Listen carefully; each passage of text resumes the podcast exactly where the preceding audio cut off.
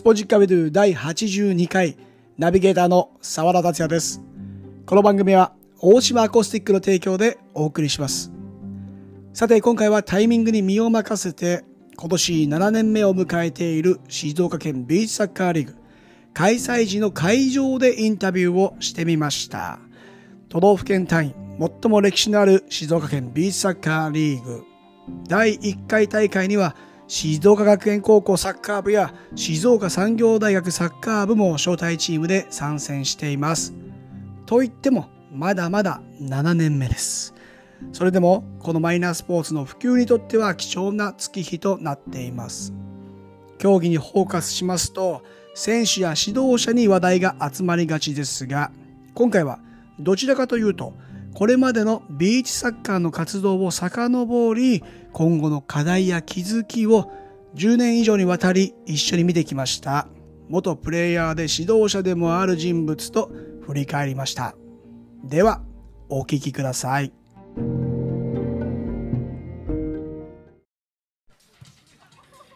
さあ静岡県ビーチサッカーリーグ2020シーズンそしてセカンドラウンドということで8月30日に行われた、えー開幕ラウンドから、えーセカンドラウンド、まあ、天候も今日はですねあいにくの雨スタートでしたが現在午後、えーお昼回って、えー天気の方は、えー回復してきました。そして試合の方も、えー最終戦という形になっています。今日はですねこの今7シーズン目を迎えた静岡県ビーチサッカーリーグそしてまあ日本のこのビーチサッカーの事情も、えー体験してきたスペシャルゲストをお迎えしてちょっといろいろとこれ名前は出さなくて X で X さんですいいのがいいですかね？そうですね。X でいいと思います。はい。よろしくお願いします。まずこの県リーグ7年目、えー迎えてみてどうですか？そうですね。もう7年も経ったんだなっていうより、うーん、なんていうんですかね。7年も続いたんだなって、もうありがたく思いますね。はい。あの女子もね途中から始まって今年はちょっとコロナの影響もあって分かりやすく男子の日程のみという形にはなってますけども顔ぶれもねだいぶ変わりましたねそうですね。多分この静岡県リーグでやりたいっていう選手が増えたんじゃないかなと思いますね。若手もすごい増えてきたんじゃないかなと、ここ2、3年で思いますね。まあ日本の中ではこの都道府県単位だとこの静岡県のビーチサッカーリーグが初の、えー開催という形になると思うんですけども、まあ、その他ね愛知県とか、えー県リーグを開催している地域もあるんですがこの静岡県のビーチサッカーリーグの特徴はどんなところですか？うーん、特徴。特徴。まず、エンジョイできるっていう環境じゃないですかね。まあ、試合、まあ、バチバチな時もありますけども、常に両チームが笑って、で、審判リスペクトしながらやってるところが、すごく、うん他の県にはない環境だと思います。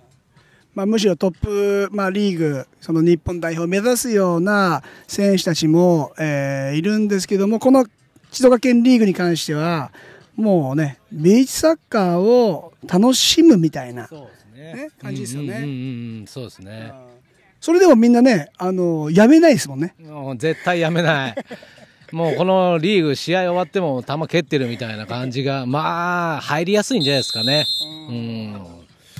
なんか新しい顔ぶれもこうビーチサッカー初めてですって聞いて今日も19歳のね高卒の子が先ほどねね点取ってたりしてチームの、ねまあ、顔というかかなりリードしてましたけどももう本当にこの会場ではね和気あいあいとこのビーチサッカーを楽しむような環境でで女子チームに関してもまあ実際そうですね。結構楽しむようなあと育成でね若い世代がうん、あの賛成してくれたりということで、まあ、呼びかけて、えーもっともっとチーム数増やしたい。今はね4チームとか5チームとかでその女子の場合は、えー運営をしてましたけどもこうタイミングが難しいねスケジュールの。やっぱ学校主体でね、やってると、やっぱこっちメインじゃできないと思うんでね。まあ、それさえ、ね、スケジュールが叶えば、まあ、チーム数増えると女子も思いますけどね。まあ、育成の話でいくとかつてね、あのー静岡県内の、まあ、西部中部東部の中の名門校サッカー部名門校を集めた、あのビーチサッカーの大会もやったことがあるんですけどもこの辺りも、まあ、実情はトップチーム A チームを出せない。で1年生またはそのねカテゴリーを下げた、えーチームが参戦するということでこのビーチサッカーってまあそのスポーツの中での魅力もあるけどその他ねこの砂の上でボールを扱うっていうこの辺りどうですかね？うーんもう小学校からねもう砂の上でボールを扱うまあ裸足でボールを蹴るあのスパイクじゃも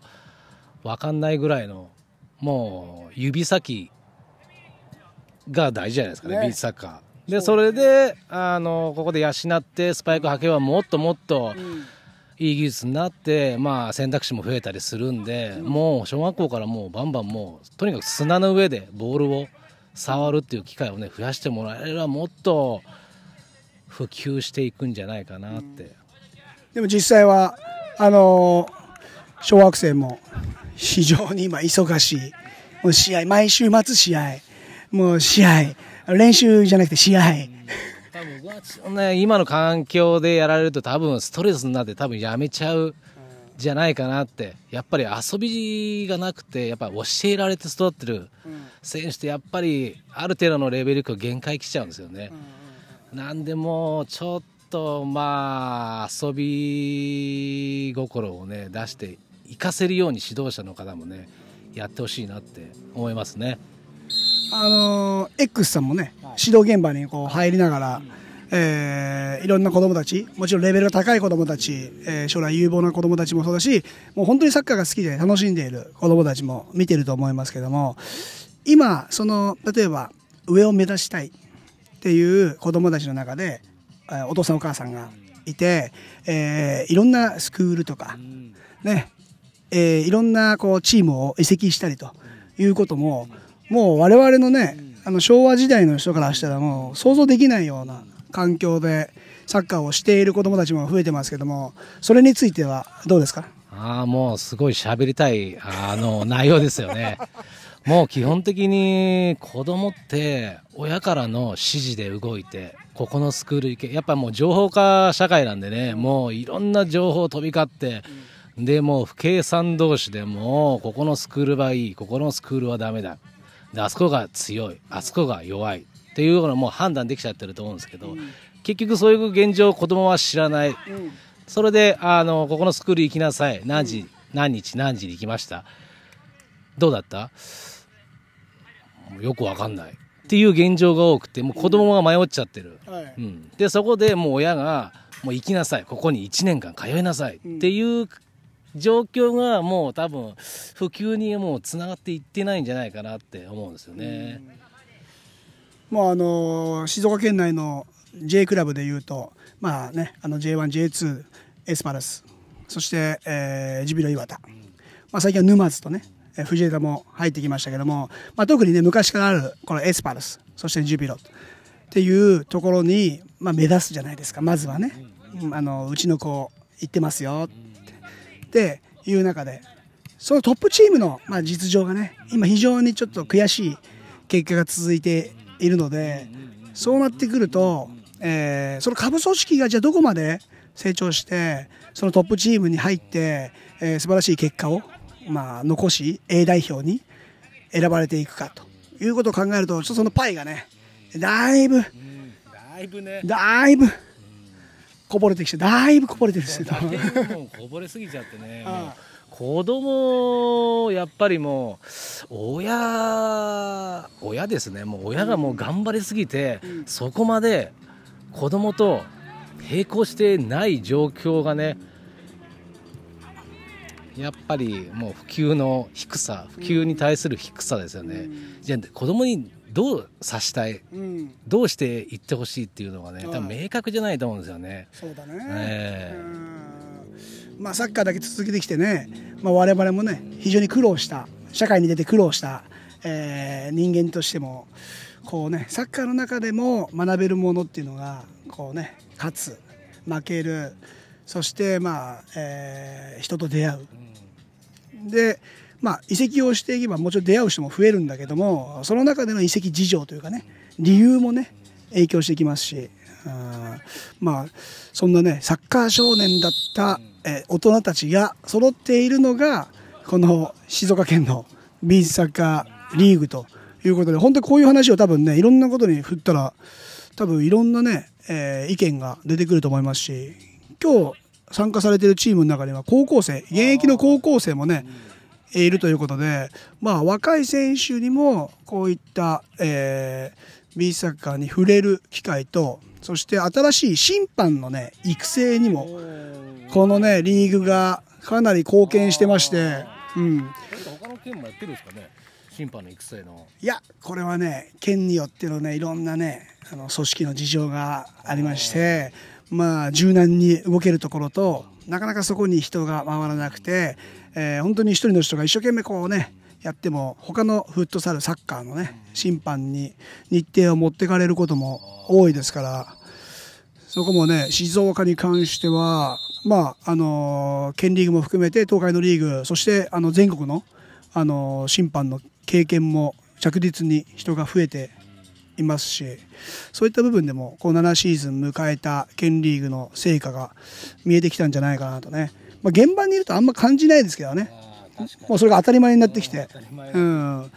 そしてあとね多分審判の方たちもものすごくノンストレスでこのリーグ戦に参加できていると。楽しそうですもんね。そうですね。うん。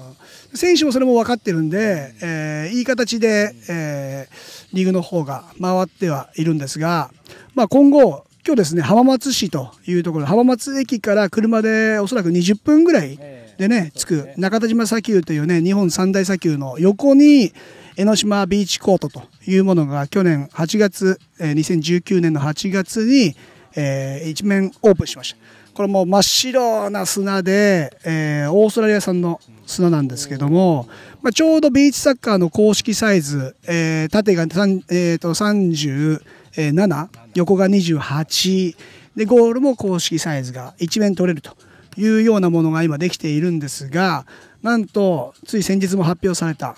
今後、ここに、えーこれよりも大きなコート、えービーチサッカーコート3面、スタンド付き、照明付きというもの、まあ、国内最大、おそらくもしかしたらアジア最大の、えー完成になるかもしれないものができてくるということでこれ2024年の、えー、と7月を完成予定なんですが、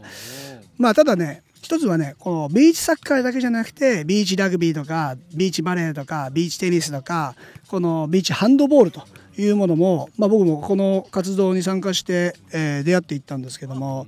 その多くのビーチスポーツが、まあ国際舞台戦えるという窓口に、もうアジアの窓口にきっとなってくると思うんですけど、そう。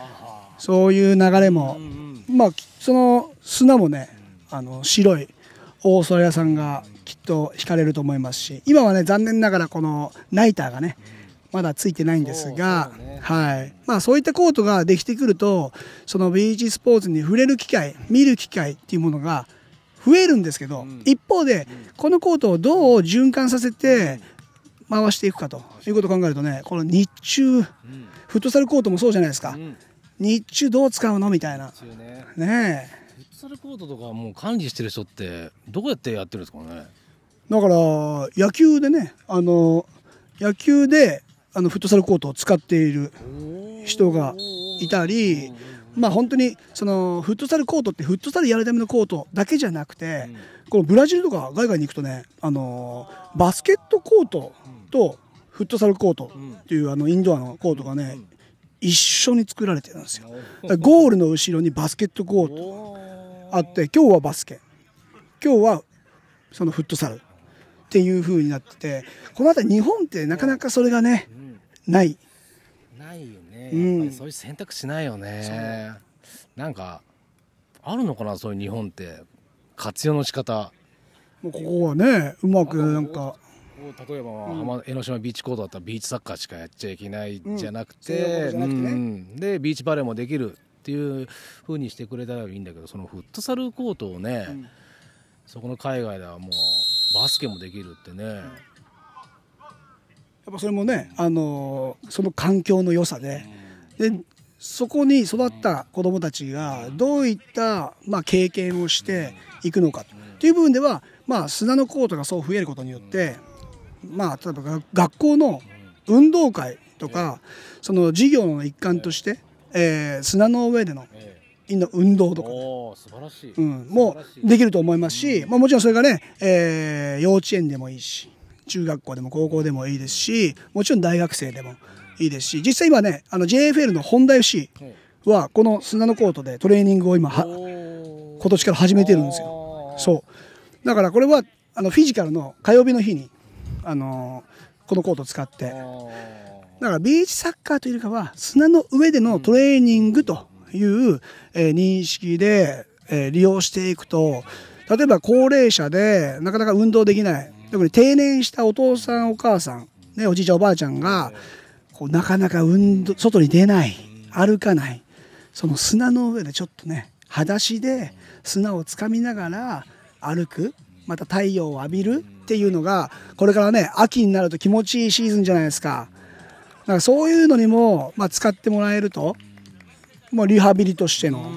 ね、その室内でやるんじゃなくてマシーンでやるんじゃなくてもう天然の,、ね、この太陽を浴びながら自分の生まれたそのままの体でね裸足でどれぐらい歩けるかっていうことも使えますし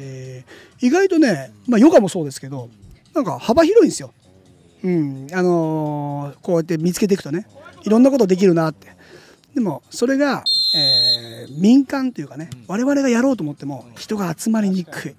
知ってもらえない。本当に自分たちの知ってる人がやって終わってしまうっていう。もっと知ってほしいんだけどって。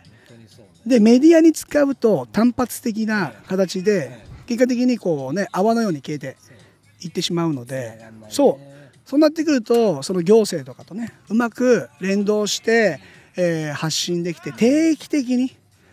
そのねあの老若年のいろんな人たちに活用してもらえればいいかなと思っているのでだからこう先ほど少年とかのね B サッカー大会とかもやりたいけど日程なかなかないの言ってましたけどあれもうまく協会とかの日程を外した時期を年間で作ってもらってそこでビーチサッカーをやるっていうのがもっとコートが増えればね本当にもう定番としてそう。あの浜松では毎年少年のビーチサッカー大会があるというふうになっていく。でそうなってくると他の地域でもそういったコートができてきたらやがてね全国大会が生まれてきたりっていうふうにもなるし一つねこのビーチサッカーに触れて気づいたことはあのもう研究みたいなものだと思うんですよ。どういった選手になるのかとかどういった効果があるかっていうのを我々はこう体感してきてまず一つは僕はねお尻が硬くなると。ヒップアップじゃ女ひ性にもね。すごくお尻が本当にこう今日もねこの試合出ましたけどやっぱりねこの後はねピリッとねいいケツになるんですよね。だからそう考えるとあのヒップアップしたい人はねもちろん砂の上で歩けば効果ありますよっていうことにもなりますしそのビーチトレーニングを続けた子供が中学生高校生。でどういう選手になるかというのもこれ試してみないと分かんないじゃないですか。ね。サンプルがねそう。サンプルがね欲しいよね。そうなんですよ。小学校からやって中学卒業するときにはこんな体になってましたとか、うん。うんこんなスピードついたとか、ね。いや技術なかったんだけど素足でボール蹴ってみたらすごいボールの感覚がうん。ね良くなったっていうね。やっぱサンプルがあればね。そうなんですよね。うん。だからサッカーだけじゃなくてビーチトレーニングも入れてもちろんインドアのねフットサルの要素も加えたようなものが加わってくるとそんなフットボールの競技をねうまく連動しながらえー選手育成につなげていけるしビーチで言えば沖縄の相馬プライヤーとかはねええあのジュニアのカテゴリーがあってえーサッカーもやってるんでビーチサッカーもしっかりやってますしえー山口県のプラシャ山口もそうですし結構ね少しずつそのビーチを、まあ、取り入れる、まあ、彼らたちはもうがっつりビーチサッカーの試合もできるような子どもたちまたビーチをもっとやりたいっていう子どもたちも増えているんですけど、えーサッカー選手育成に向けてのこのビーチの、えー活用性っていうのがねどんどんどんどん増えてくるといいかなと思いますがじゃあ最後に、あのービーチサッカーの日本代表、まあ、今年はちょっとねコロナの影響であまり活動が、あまりというかもうできてませんけども、えー去年ワールドカップもありまして、えーメンバーの方が、まあ、新しい監督に代わってどうなってくるのか、えー蓋を開けて本戦でどうなってくるのかというところで。もう長年見てるのでね。どうですか？あのワールドカップ見てみて。うーん。今回、前大会のワールドカップ、まあ、まあ、強くなってる？じゃないかな、まあ、結果的にも、うん、結果がまあ表してるんで、多分もう強くなってるんじゃないかなと思うんですけど、やっぱり日本、そこまでね、あのー言ったら、もう次はあのーフィジカル対決じゃなくて、フィジカルはもう平均より上にあるよみたいな感じで、やっぱりあのドリブルしたり、うん、ドリブルしたり、もう面白いことをな観客をね沸かせるようなプレーをできるんじゃないかなと思うんですけど、まあでもね、モレーラオズってやっぱすごいですね。いやすごいあのもう別格でしょ。もう。あの昔ね、我々があうん。のうん。初めて見たええ、そのモレーラオズがまだ10代の頃ええ。にえ、え。ーネネンっていう元ブラジル代表のはい。選手がね、はい。沖縄にいましたけども、あ大好きでしたね。ね。あの選手見た時はもう、まあ、勝てないなこの選手には、まあそこでもう憧れになっちゃってね、うん。もうドリブルはするわ。オーバーヘッドするわ。もうねもうインサイドパスをする。砂の上でね、ん10メートルのパスをスコップで上げるんじゃなくてインサイドパスでしかもダフらない。うん。やっぱこの簡単じゃないですからね砂の上でダフらないって。なんだろうな、あのー後ろね、フィクソって言ってね、うん。まあ、サッカーでセンターバックん。の位置からフォワードの位置、ピボの位置までね、ドリブルでん。上がって、うん。シュートしてでさらにまた戻って、ドリブルして、シュートして、だから、あの時にモレラオズとかね、あのいても、あまりこう目立たなかった。ね。あねねねあの時35だったかな。結構年はね言ってましたね。年言ってたけどうん。こんだけできるんだ、こんだけやれるんだみたいな、うん、だからもう日本にもないすごい発想で、うん。そっからそのパスしちゃうとかそれがもうピンポイントでね、そうですね。まあどぎも抜かれましたね、あの時の沖縄。まあ、ここはね、今ね、もう YouTube でいろいろ見ることができるんで、ぜひね、ビーチサッカーってね、あのーアルファベット、英語でね、あの、検索したりすると、いろんな動画が出てくると思いますし、やっぱりそのね、シュートシーンとか、アクロバティックなプレーっていうのをね、まず見てもらって、あ、こんなスポーツなんだ。で、そして、お近くの、その地域リーグ見て、まあ、静岡だったらね、この地域、静岡県リーグ見に来たら、全然アクロバティックじゃない。全然、全然オーバーヘッドしない。あすごいなんか違うね。YouTube とちょっと違うね、みたいな感じになる。それはもうご了承いただいてね。まあ、生涯現役っていうテーマでね、みんな楽しくやってますんで、トップリーグ見たい方はトップリーグのね、日程を検索していただいてね。はい。そんな感じですけども。でも、まあ、こっからはね、もう本当マニアな方だけ、ちょっと聞いてもらえれば、あの、わかると思うんですけども、ブラジル代表で言えば、もう大 X さんも大好きな、ベンジャミン。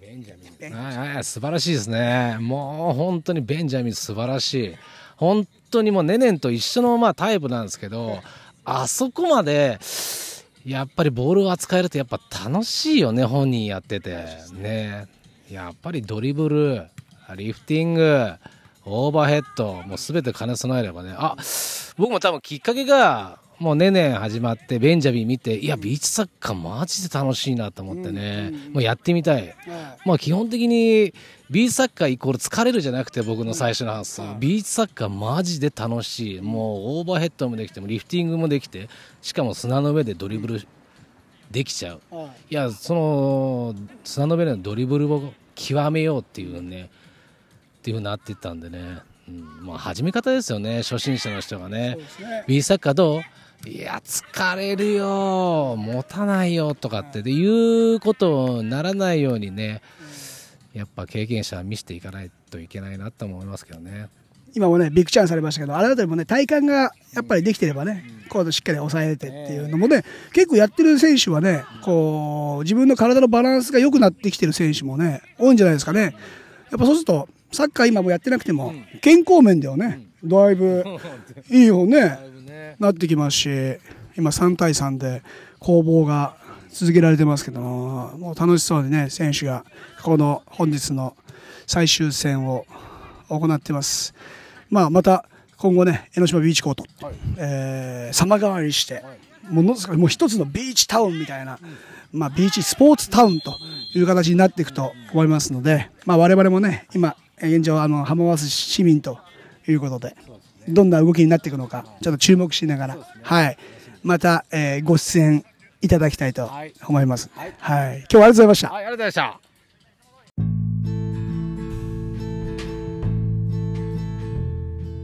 た。いかがだったでしょうか？試合中のピッチサイドで突然ながら2人で振り返ってみました。また新たな情報をインフォしておきました。知らなかった方も多いと思いますそもそもビーチサッカーという競技があるのも知らないという方が多いのも現状です。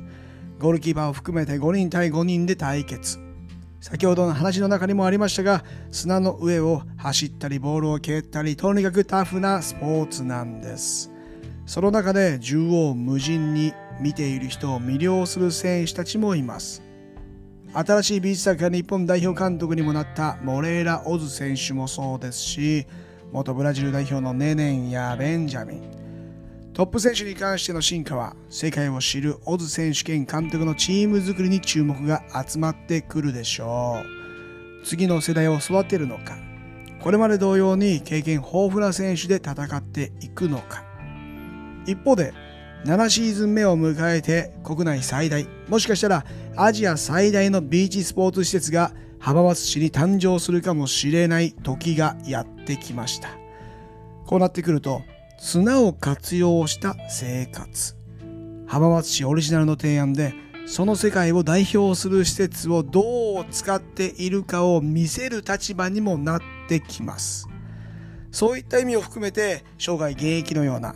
静岡県 B サッカーリーグでフットボールの普及と育成が少しずつ成果を出してきているのは嬉しいことです。